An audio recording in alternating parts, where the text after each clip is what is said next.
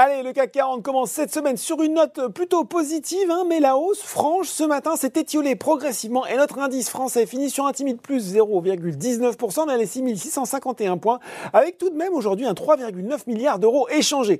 Les investisseurs ont pris acte notamment du résultat des élections allemandes, vainqueur d'une courte tête, hein, c'est le SPD qui va entamer les discussions avec les Verts et les libéraux démocrates du FDP pour euh, tenter de former une majorité viable, mais ça pourrait prendre du temps. Euh, en tout cas, aux États-Unis, on a au contraire une évolution plutôt contrastée. À 17h45, le Dow Jones gagne 0,42% vers les 34 945 points, alors que le Nasdaq se replie de 0,6% vers les 14 956 points. Le secteur technologique hein, qui est pénalisé par la hausse des taux du bon du Trésor à 10 ans qui ont grimpé à 1,51% juste après la publication de commandes de biens durables plus fortes que prévues en août aux États-Unis. Allez, on regarde maintenant du côté des hausses sur les valeurs françaises.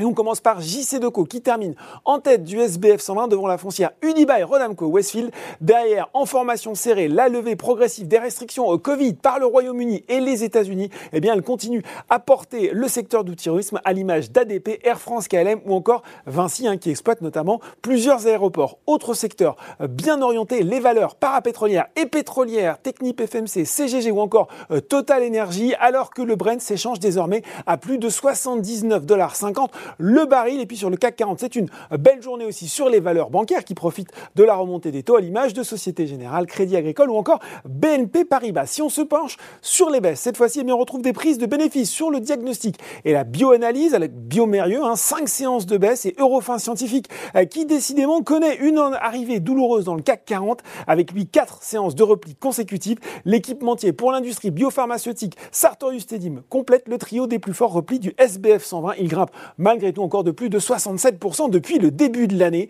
Et puis sur le CAC 40, en plus euh, d'Eurofins, on retrouve Téléperformance, Dassault Systèmes et Hermès. À noter enfin le repli de Plastic Omnium, moins 3,49%. L'équipementier automobile a lancé un avertissement euh, sur ses résultats de l'année 2021 afin de tenir compte de l'accélération de la crise des semi-conducteurs. Voilà, c'est tout pour ce soir. Maintenant, n'oubliez pas tout le reste de l'actu éco et finance est sur Boursorama.